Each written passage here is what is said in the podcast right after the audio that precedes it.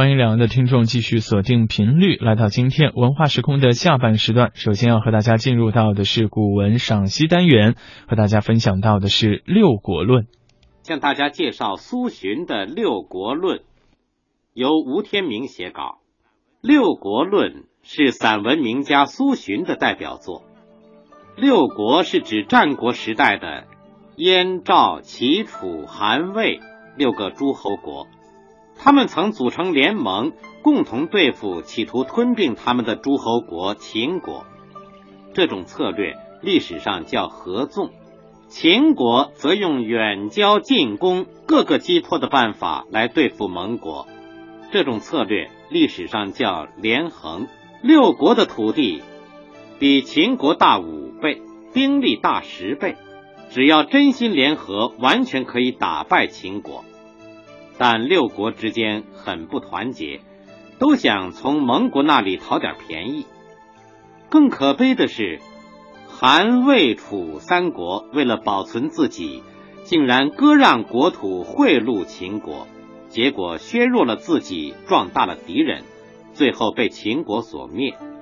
齐、燕、赵三国虽未贿赂秦国，但因另外三个盟国的愚蠢行为。大大削弱了六国联盟的力量，加上自身的一些原因，最终也被秦国消灭了。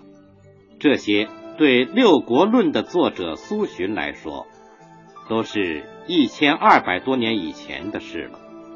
过了这么多年，苏洵为什么要重提古事呢？大家知道，苏洵是北宋人，北宋统治者对待邻国契丹和西夏。十分软弱无能，甚至每年用大量的银子和布匹来贿赂他们，梦想换来安宁。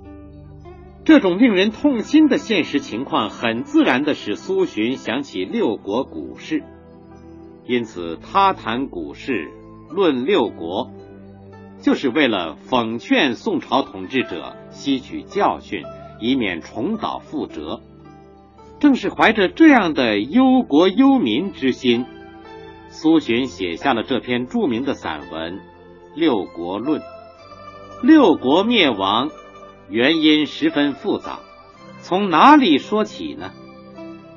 透过纷纭复杂的历史现象，苏洵抓住贿赂秦国这一关键问题，以此为立论的基础，并开宗明义。提出了全文的中心论点：六国破灭，非兵不利、战不善，必在陆秦。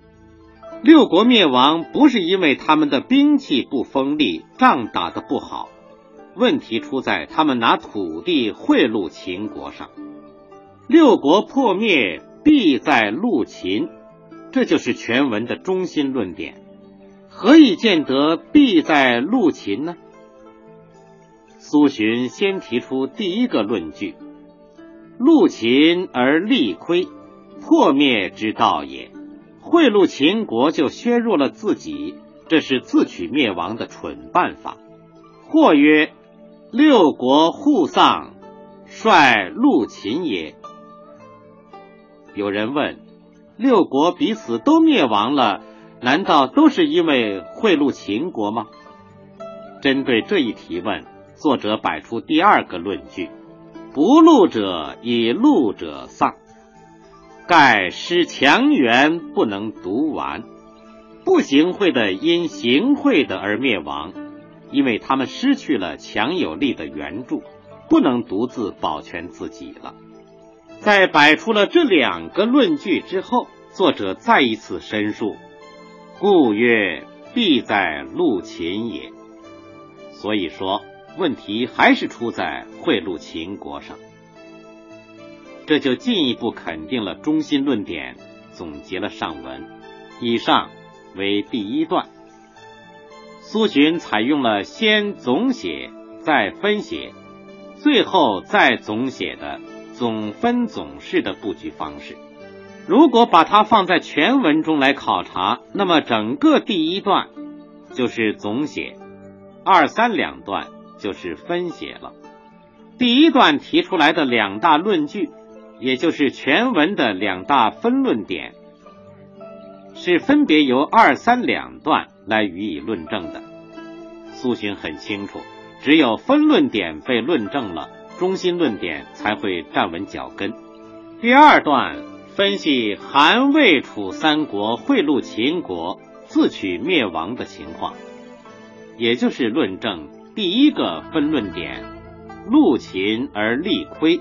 破灭之道也。这一段的布局方式是先分写，再总写的分总式，与第一段稍有不同。分写部分，作者是运用对比论证法，连用三个对比，从三个方面分析论证分论点的。秦以攻取之外，小则获益，大则得成。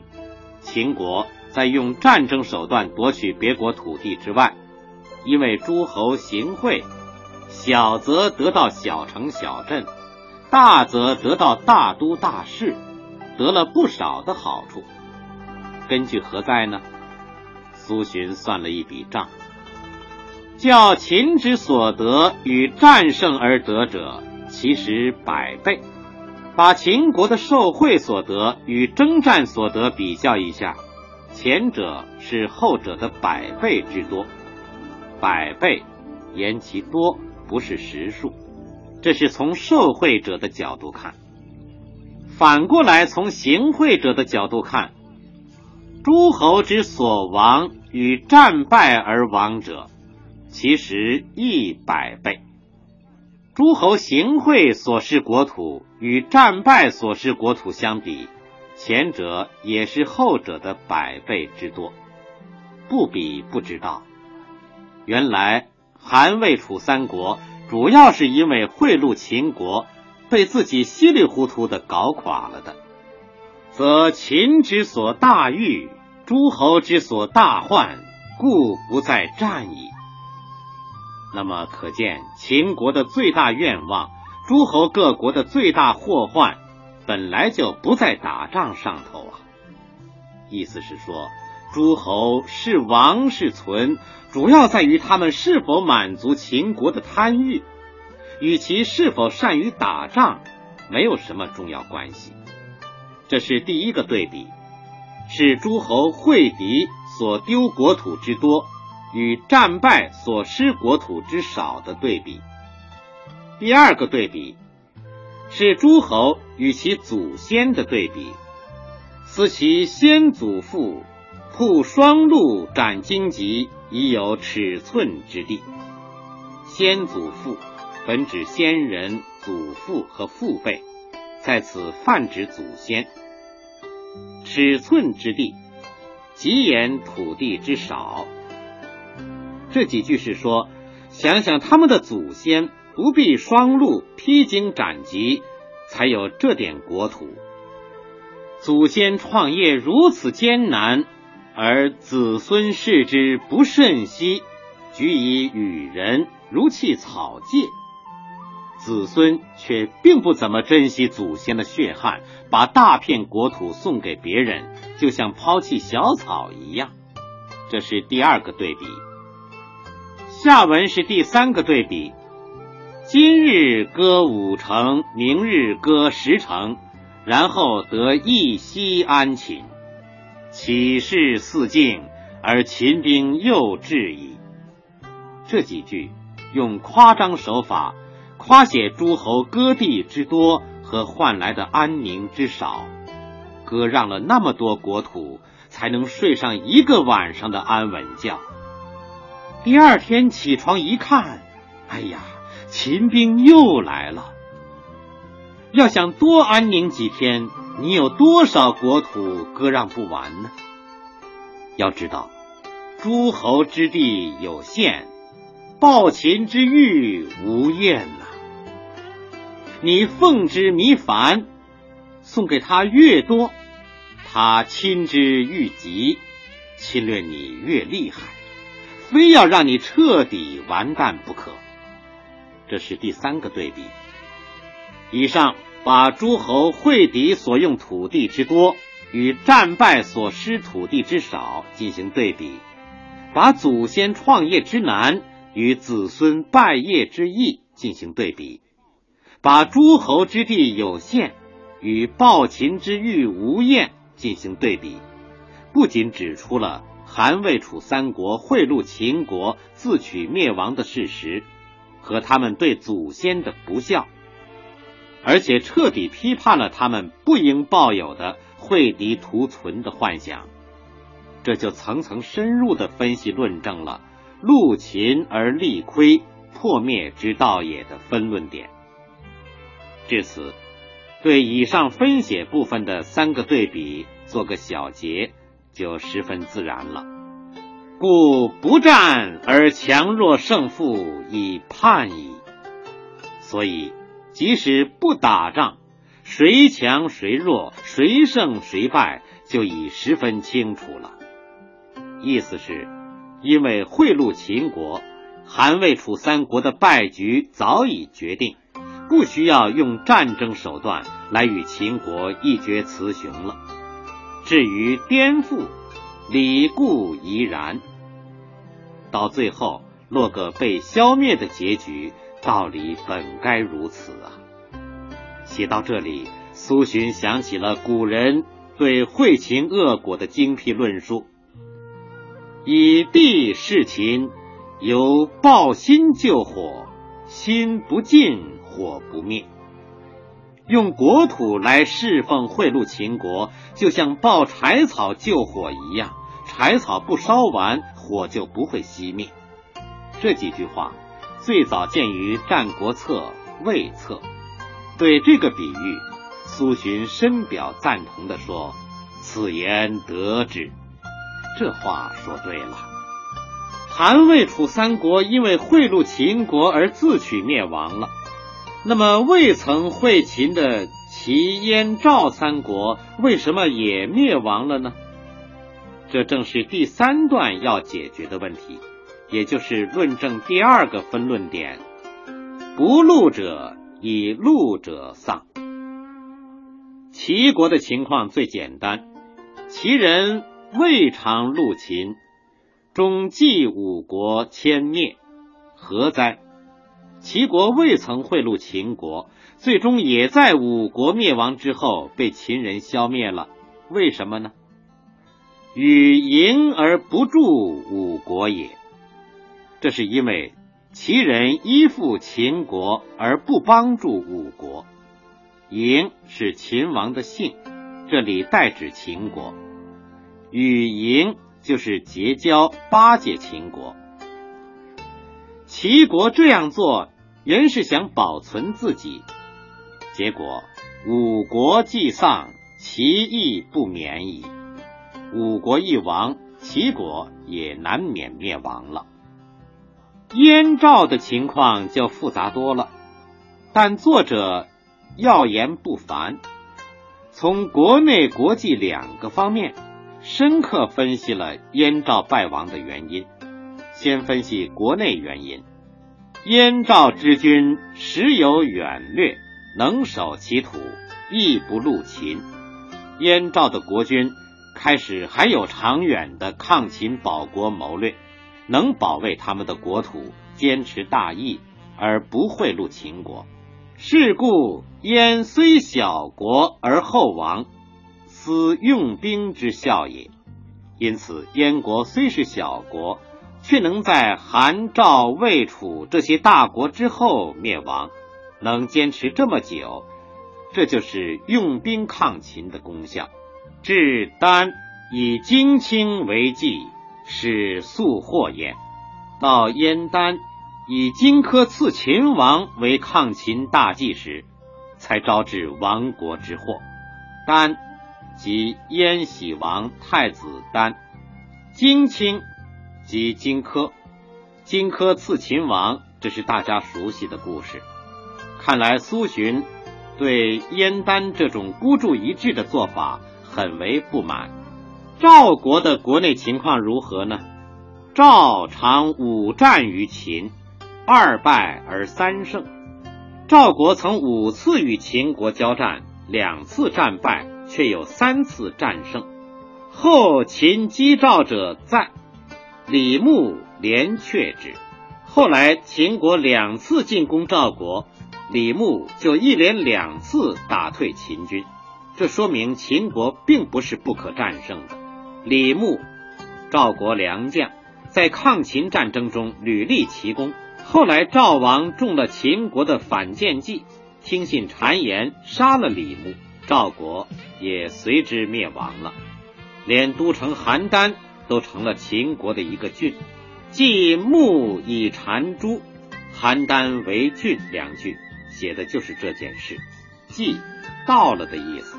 对于这种诛杀良将、自坏长城的愚蠢可悲的行为，苏洵深表痛惜。惜其用武不忠也，可惜赵国凭借武力抗秦，未能坚持到底呀。上面分析了燕赵败亡的国内原因，下面分析国际原因。且燕赵处秦革灭殆尽之际，可谓智力孤危，战败而亡，诚不得已。况且燕赵。处在秦国把诸侯消灭的差不多了的时候，可说是智慧和力量都孤立无援，他们战败而亡，实在是不得已。作者的意思是，即使他们不犯谋杀秦王、自诛良将的错误，也难逃覆灭，因为他们孤立无援了。这就有力的证明了“不怒者以怒者丧”的分论点。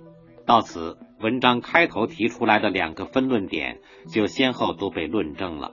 接着，苏洵顺势总写了一笔，加以归纳，像使三国各爱其地，假使韩魏楚三国各自珍惜自己的国土。显然，这句话是照应第一个分论点，总结第二段：齐人勿附于秦，刺客不行，良将犹在。齐人不依附秦国，燕国不派刺客去谋杀秦王，赵国良将李牧还健在。显然，这几句是照应第二个分论点，总结第三段。那么，胜负之术，存亡之理，常与秦相较，或谓易良。胜负存亡的命运，假如与秦国比一下。或许还不那么好决定呢。这里的术和理都做命运讲，当通唐唐史的意思。苏洵的意思是，如果六国合力抗秦，不干贿赂秦国等蠢事，定能打败秦国。这种肯定的意思，用并不肯定的语句表达出来，更显得含蓄有力。相史三国这几句话，处处照应前文，句句总结前文，使前文的结构显得十分完整而严谨，论证十分缜密而有说服力。这篇文章的题目叫《六国论》，写到这里似乎可以收笔了，因为这三段不仅论点鲜明，论证缜密，结构完整，而且文题相符，完全可以独立成篇。然而，正如前面所说，苏洵论古的目的是讽今，只论证了六国破灭必在陆秦这个中心论点，文章才写完一半，他怎么能半途而废呢？六国灭亡，教训十分沉痛，但宋朝统治者并不引以为戒，仍在干着贿赂敌国的蠢事。对此，苏洵颇有感慨：“呜呼！”以陆秦之地封天下之谋臣，以事秦之心理天下之奇才，并立西向，则吾恐秦人食之不得下咽也。呜呼，是感叹词。作者认为，假如六国能把会秦之地大封天下的谋士，以事秦之心礼遇天下的奇才，齐心抗秦，那么。就算秦人敢吃盟国，恐怕他也咽不下去。这是比喻的说法，意思是说，秦人无论如何奈何不了盟国。悲夫！有如此之事，而为秦人积威之所劫，日消月歌，以趋于亡。可悲呀！蒙国有这样好的形势，却成了秦人的威势胁迫的对象。一天消一点，一月割一块，以致终于走向了灭亡的道路。因此，针对六国为秦人积威之所结的惨痛教训，作者大声疾呼：“为国者，无始为积威之所结哉！”治理国家的人。可不能被敌国的威势所吓倒啊！显然，“为国者，无始为积威之所结哉”一句，不仅仅是对六国覆灭惨痛教训的总结，更是作者对当时为国者的警告。到这里，作者借古讽今的意思终于表露出来了。下面进一步讽今。夫六国与秦皆诸侯，其势弱于秦，而犹有可以不戮而胜之之势。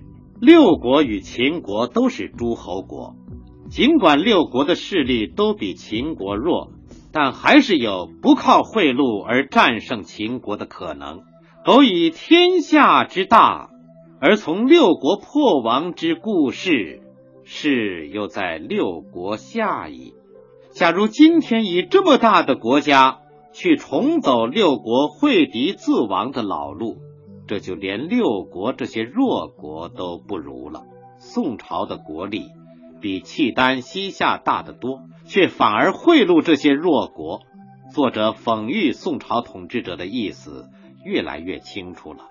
以上是全文的第二层意思。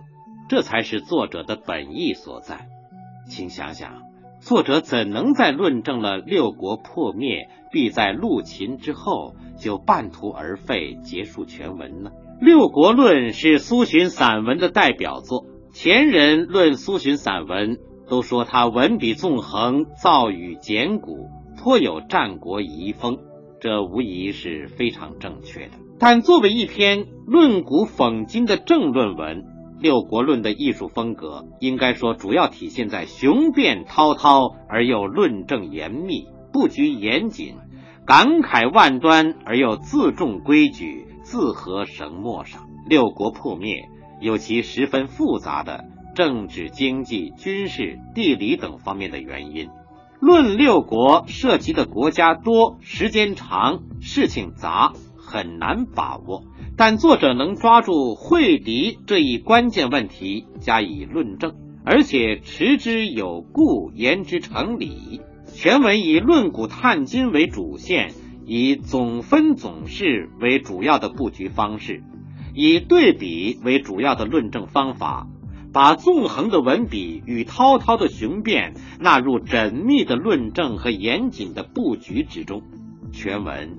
以深刻冷峻的分析为主，同时又时时流露出作者的痛惜和忧虑，如叹祖先创业之难，子孙败业之易；叹赵王误杀良将，用武不忠；叹大宋以天下之大，反而屈辱求和，贿赂敌国等等。